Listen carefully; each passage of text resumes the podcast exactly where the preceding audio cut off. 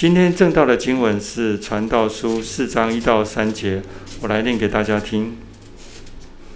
我又转念，见日光之下所行的一切欺压，欺压，看那，受欺压的流泪，且无人安慰；欺压他们的有势力，也无人安慰他们。因此，我赞叹那早已死的死人，胜过那还活着的活人，并且我以为那未曾生的，就曾。就是未曾未见过日光日光之下恶事的，比这两等人更强。今天在我们当中证道的是本堂的龚天行长老，证道的题目是“不公义的社会，没有神的人生”。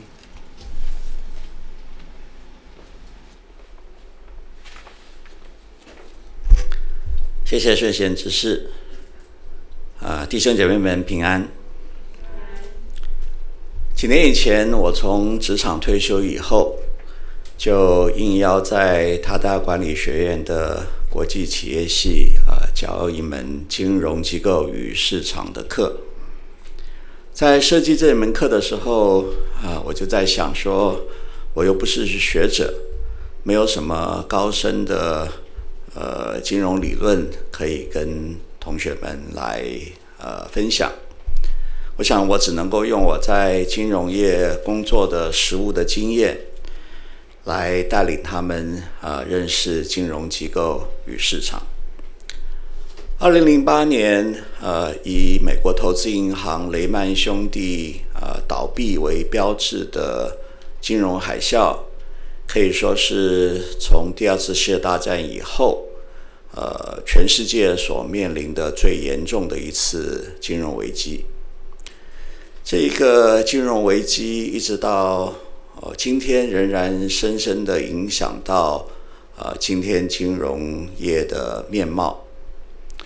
那在那个时候呢，我也正好还在担任台湾的某一个呃金控公司的总经理，所以我想呃在金融海啸的这一场啊、呃、大戏的当中呢。呃，我即使不能够算是在舞台上面粉墨登场，有一个跑龙套的角色，呃，如果只能够算是观众的话呢，这个观众大概离舞台也算是呃坐得蛮近的，所以我就在想说，呃，或许我可以用呃金融海啸这一个呃全影响全世界的呃金融危机作为一个背景。来带领啊同学们能够认识金融机构与市场是怎么样的运作的。在呃设计这门课的时候，我自己也想到我自己的学习的经验。呃，其实老师教呢是比不上自己啊去学的。上课的时候，呃，如果只是听老师讲，记笔记。读一下教科书，的确是可以应付考试，但是所学的很快就会忘记了。但是如果说我们是自己去找资料、去消化整理，这样子的学习呢，才能够内化成为我们自己真正所拥有的知识。所以我在设计这门课的时候呢，呃，我是在每一堂课的时候呢，我们都会讨论一个金融海啸当中的一个课题。但是呢，在上课的前一个礼拜，我就会就这一个课题呢，先出几个问题给同学们，然后请同学们去查考资料，我也会指定他们一些参考的资料去阅读。到下个礼拜正式上课的时候呢，我就会请他们就我提出来的这些问题，呃，去发表自己的意见，也彼此讨论。最后呢，我再来做一个总结。这样子上课的方式呢，对同学们来讲，其实负担是比较重的。但是呢，在这些年以来，呃，所有修课的同学呢，反应都相当不错，呃，认为说的确是有学到东西。我发现我的教学的理念呢，似乎和传道书的作者、传道者的写作模式呢，有一点相同的地方。传道者在写传道书的时候，他并不是平铺直叙的把下把他所想要传达的就平铺直叙的告诉给他们，而是用他对社会现实现象的观察，他提出一些。他观察所产生的问题，迫使读者去思考。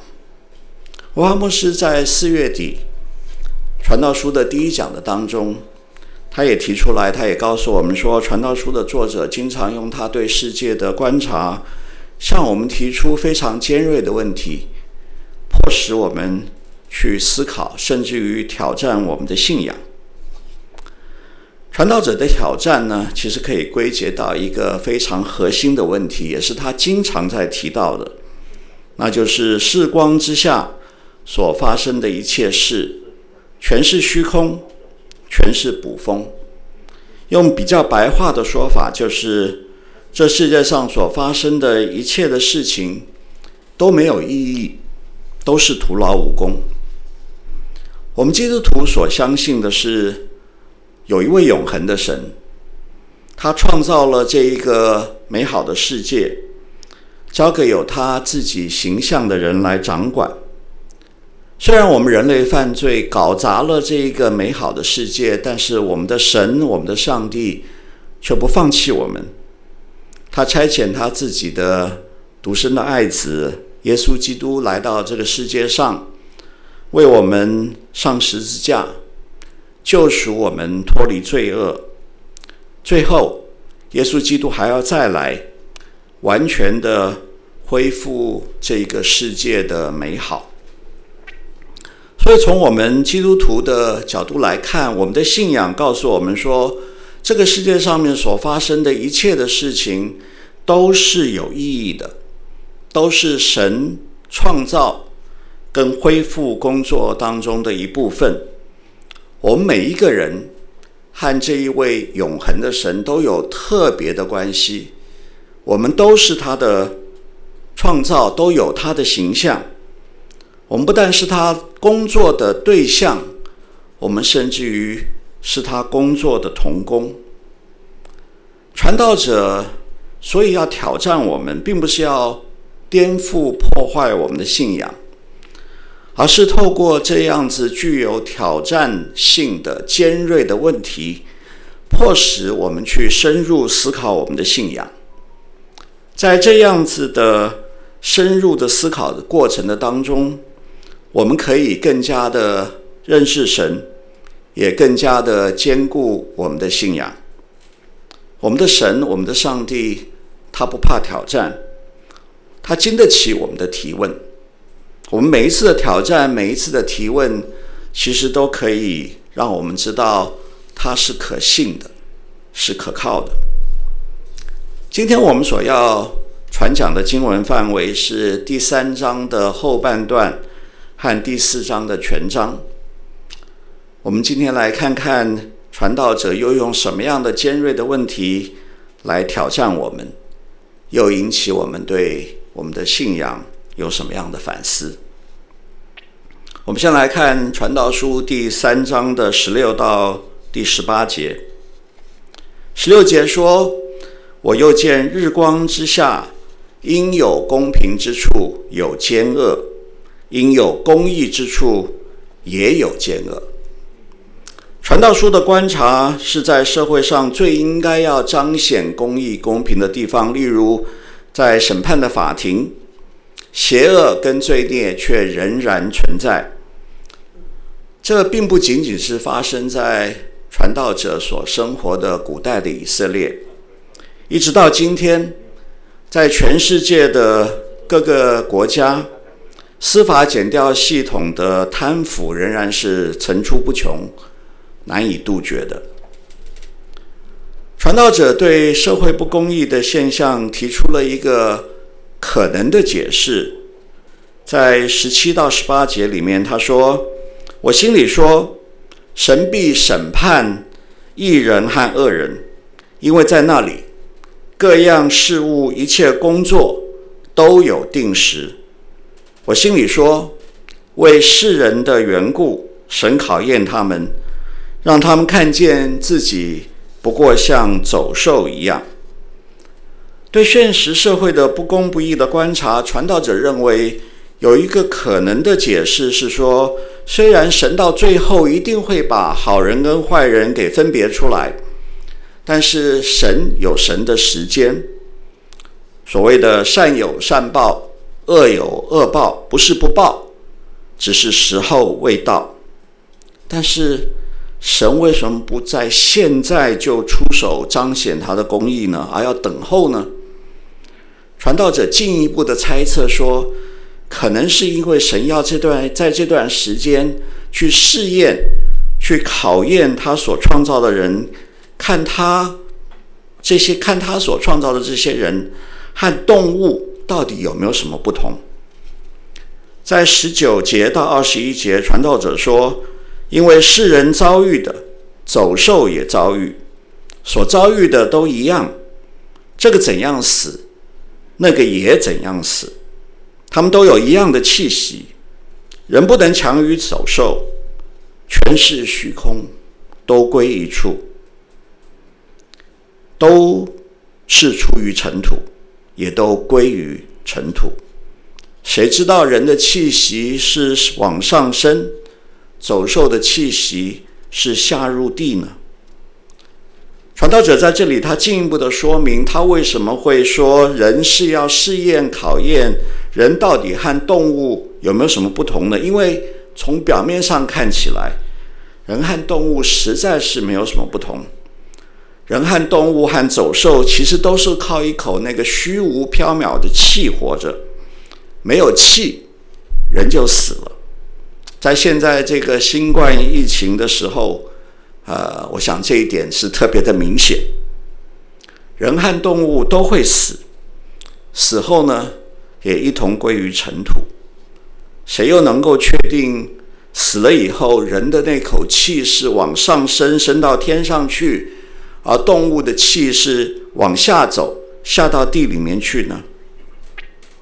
换句话说，从肉体生命的源头那一口气来说。人和动物好像的确是没有什么区别。传道者的这个观察和我们中国的孟老夫子所说的“人之异于禽兽者几希”没有什么不同。在第二十二节，传道者说：“总而言之，人能够在他经营的事上喜乐，是最好不过了，因为这是他应得的报偿。”他身后的事，谁能领他回来看呢？如果死、断气、肉体生命的结束，就是最终的结局了，那身后的事情当然就没有任何的意义。传道者在这里好像是做了一个结论。所以，我们人就只需要在意他自己肉体生命当中所遇到的事情，在所有他所遇到的事情上面，去努力的追求自己的快乐就好了。这样子，当然就不会有任何人在意他死后才会发生，神在末期才要施行的公义审判。在第四章的第一到三节，传道者说：“我转而观看日光之下所发生的一切欺压之事，看哪，受欺压的流泪，无人安慰；欺压他们的有权势，也无人安慰。因此，我赞叹那已死的死人，胜过那还活着的活人。但那尚未出生。”就是未曾见过日光之下所发生之恶事的，比这两种人更幸福。传道者他更进一步的观察是，这些遭受不公平对待、被欺压的人，不但是在制度上面没有办法得到平反，甚至于没有人去安慰他们，使得他们只能够暗自流泪。更不用说如果欺压他们的人是有权有势的人，那就更没有人敢去安慰他们了。传道者对这一个不公不义的社会，而且又冷酷无情的社会，发出了他最悲哀、最深沉的控诉。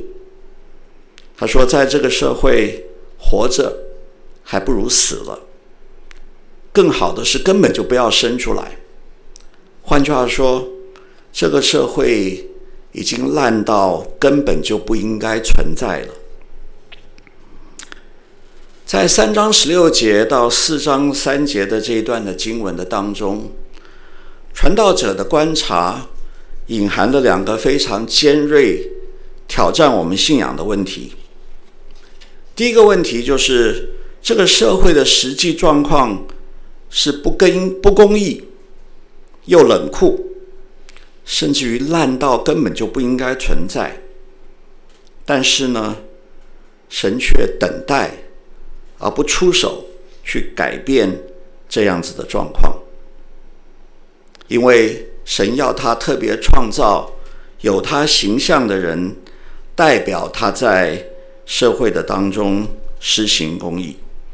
但是我们的人呢，却受限于肉体生命的有限，根本不在乎神公义的实现，以至于这个社会形成了。现在的这个样子，所以传道者所隐含的问题是：我们人到底是不是神特别的创造？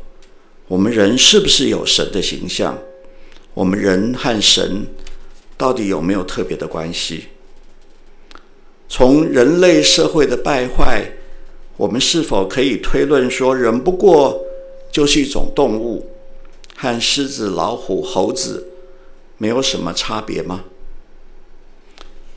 传道者所第二个所隐含的尖锐的问题，就是神把在现实社会施行公义的责任交给了人，但是神，我们的上帝似乎是所托非人，结果呢，搞得人生不如死，所以我们的神。是一个糊涂的神，是一个糊涂的上帝吗？这两个问题虽然尖锐，虽然挑战性很强，但是我们不用害怕去面对这两个问题。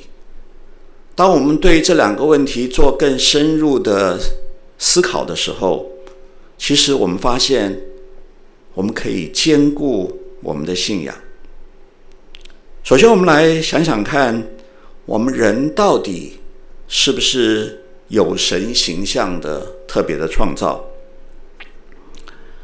虽然现实的观察的确是人不能够实现神的公义，但是我们人的心里面其实还是是有公义的观念的，所以我们在这个社会上面才会有伸张公义的制度。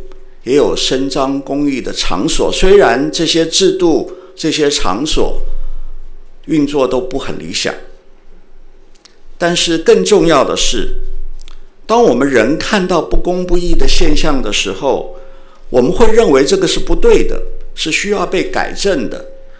我们所谓的不平则鸣，人的心里面有公义的这个观念，其实就区别了人和动物。猴子的社会是没有法庭的。猴子的香蕉如果被别的猴子抢了，他没有猴子法庭可以去申诉。他的香蕉被抢了，不但别的猴子不会觉得说有什么不对，他自己也不会觉得有什么不对，他也会去抢别的猴子的香蕉，他也不会去锁定那一个抢他猴子的香蕉才去抢回来。所以，我们必须要问：我们人类这种独有的公益的观念，到底是来自于哪里呢？其实，我们的信仰就提供了我们答案。所有神的创造物的当中，只有人是按照神的形象所创造的，而公义正是神形象当中非常重要的一个部分。所以传道者从他观察到社会上没有公义，而我们衍生出人到底是不是有神特殊创造的这个问题，本身就给了这个问题肯定的答案。因为如果传道者心里面并没有公义的观念，他根本就不会感觉到，也不会感受到这个社会的不公义。而我们的人的里心里面有公义，就显明了我们人必然是神特殊的创造，我们人是有神的形象的。我们再来思考，我们的神是否是一个糊涂的神的问题。如果单从结果上面来看的话，好像神把现实世界当中施行公义的责任交给了人，结果所托非人。看起来神好像的确是蛮糊涂的。这么糊涂的神，还算得上是神吗？算得上是上帝吗？但是如果我们更深入的思考，神为什么要等候？不自己出手彰显公义的原因，我们看到的其实不是一个糊涂的神，所托非人的糊涂神，而是一个慈爱的神。神最后的审判当然会成就公义，会把欺压被欺压的好人和欺压人的坏人给分别出来，善有善报，恶有恶报。所有被欺压的人都盼望这一天早日的来临，所有他们所受的冤屈都可以得到平反。但是那些欺压人的坏人呢？到那一天，坏人所做的所有的坏事都要得到报应。我想，坏人大概不希望最后审判的日子早点来吧。那么，我到底是？被欺压的好人，还是是欺压人的坏人呢？其实，如果我们很诚实的省察自己，面对自己，我想我们应该都会承认，我们的内心里面其实是有很多的黑暗的。我们不但是内心里面有很多的黑暗，我们甚至于或多或少。都做过欺压人的事情，所以到了最后审判的日子，在神的审判台前，我到底是欢喜快乐、沉冤得雪的好人，还是哀哭切齿、悔恨莫及的坏人呢？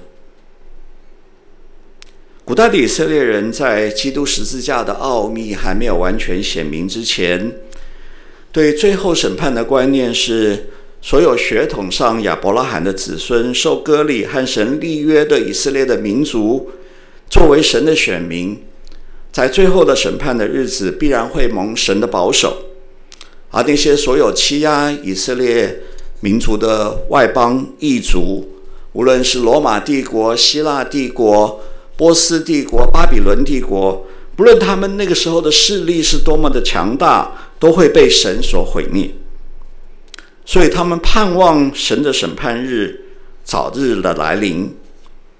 他们很奇怪，为什么审判神的审判还不早日的来？但是在基督的奥秘显明之后，我们在新约的启示之下，我们知道，其实所有人，无论是以色列人还是外邦人，在圣洁的神的标准之下。我们都不是一人，我们都亏缺了神的荣耀。我们或多或少都欺压过人，我们在神的审判台前都要被定罪。我们唯一的出路，就是要接受耶稣基督十字架的代赎。我们要归入基督的名下，我们才能够在神的审判台前站立得住。我们才可以称义。代赎称义是神的恩典，不是靠我们做了什么，值得耶稣救我们，而是因为神爱我们，神爱他所有他所创造有他形象的人，约翰福音三章十六节说：“神爱世人，甚至将他独一的儿子赐给他们，叫一切信他的人不至灭亡，反得永生。”因为神爱所有人，神要我们这些先得到他救赎恩典的人，成为承载他爱的器皿。将他的恩典传出去。耶稣将传福音的使命交给我们，他告诉我们说：“所以你们要去，使万民做我的门徒，奉父子圣灵的名给他们施洗，凡我所吩咐你们的，都教导他们遵守。”耶稣也清楚地告诉我们。最后审判的时间点是，这天国的福音要传遍天下，对万民做见证，然后终结才来到。为什么要等到福音传遍天下呢？使徒彼得在圣灵的感动之下，进一步的说明说，主没有迟延他的应许，就如有人以为他是迟延，其实他是宽容你们。不愿一人沉沦，而是人人都来悔改。所以公义迟迟不彰显，并不是因为神糊涂，把施行公义的责任交给了不能施行公义的人。神知道，在他的公义审判之下，没有一人都要毁灭，只有悔改。蒙耶稣基督义袍遮盖的信徒才可以称义，所以他等待，他暂时的容忍社会的不公不义，因为他在等待我们这些已经蒙了他恩典的信徒，可以把他的恩典传出去，带领更多的人也能够悔改信福音。他的等待是出于对人的忍耐与宽容，是他慈爱的表现。传道者在讨论他对人类社会不公不义的观察之后，就开始谈他对于组成社会的人的观察。在第四章的第四到第十六节，传道者从人际的关系的面向。呈现了三种的人生。第四到第六节，传道者说：“我见人因彼此嫉妒，而有一切的劳碌和各样工作的成就，这也是虚空，也是捕风。愚昧人抱着双臂，自食其肉，一掌满满而得享安静，胜过两掌满满。”而劳碌捕风。传道者观察，他发现有一种人，他的一切的作为都是从和别人竞争的角度出发的。虽然游手好闲、好逸恶劳的人一定会自食恶果，但是这种一心一意想要胜过别人的人，却永远不会满足。他赢了一场。他还想要赢下一场，他得了冠军，还要怕有新的竞争者参赛抢走了他的冠军。这样子的人，他心里面永远不会有平安。传道者认为这样子的人生是没有意义的。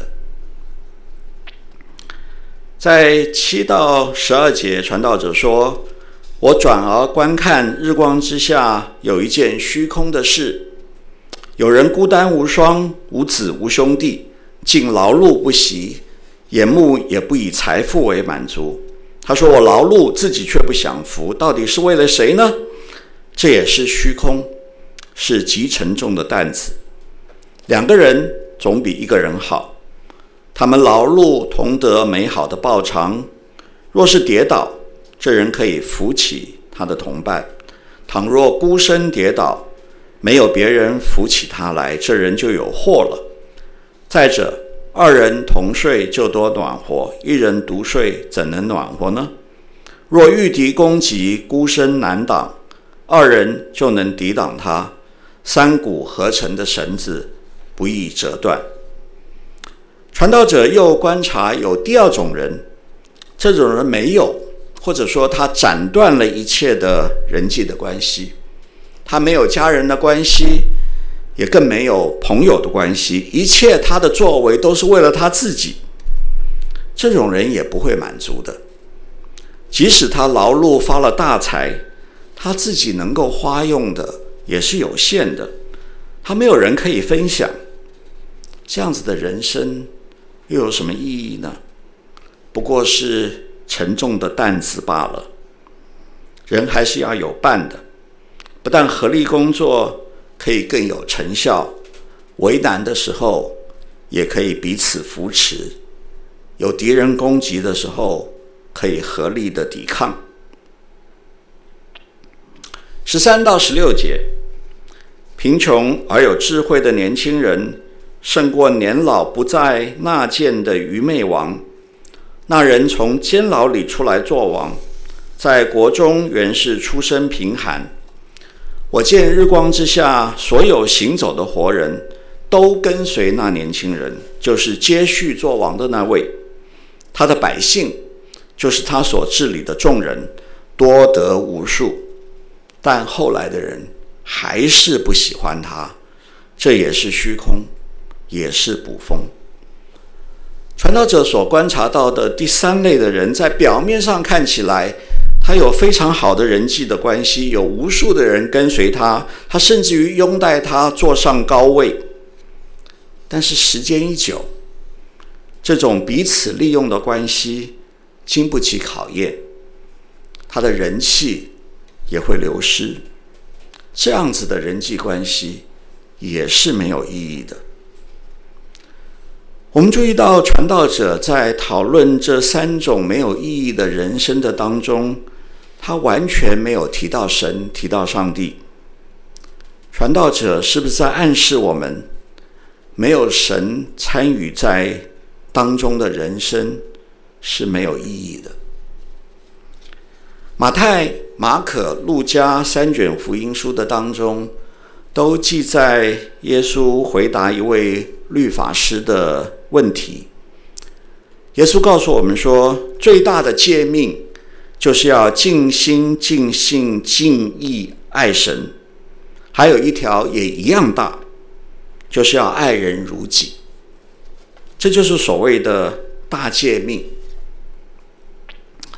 我们人生其实有两个最重要的面向：我们和神的关系，我们和别人的关系。这两方面的关系关系，如果都有爱，我们的人生就是丰盛的，是圆满的。传道者巧妙地引导我们反思：我们的人生如果缺少了和神的关系，我们与人的关系可能也就只剩下竞争、隔断和彼此利用。失去了真正的意义。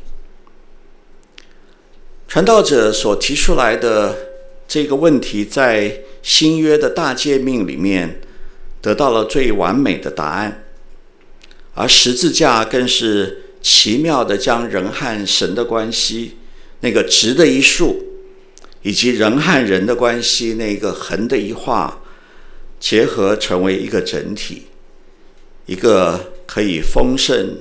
圆满我们人生的十字架。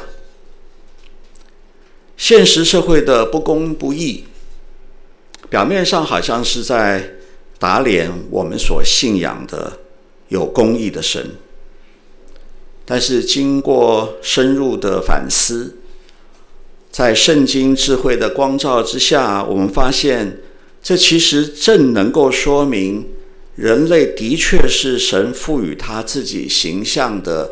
特殊的创造，神爱我们这些有他自己形象的人，他愿意等候堕落的人悔改归入基督，而人也必须要恢复和神的关系，才可能在人际的关系的当中去享受一个丰盛圆满的人生。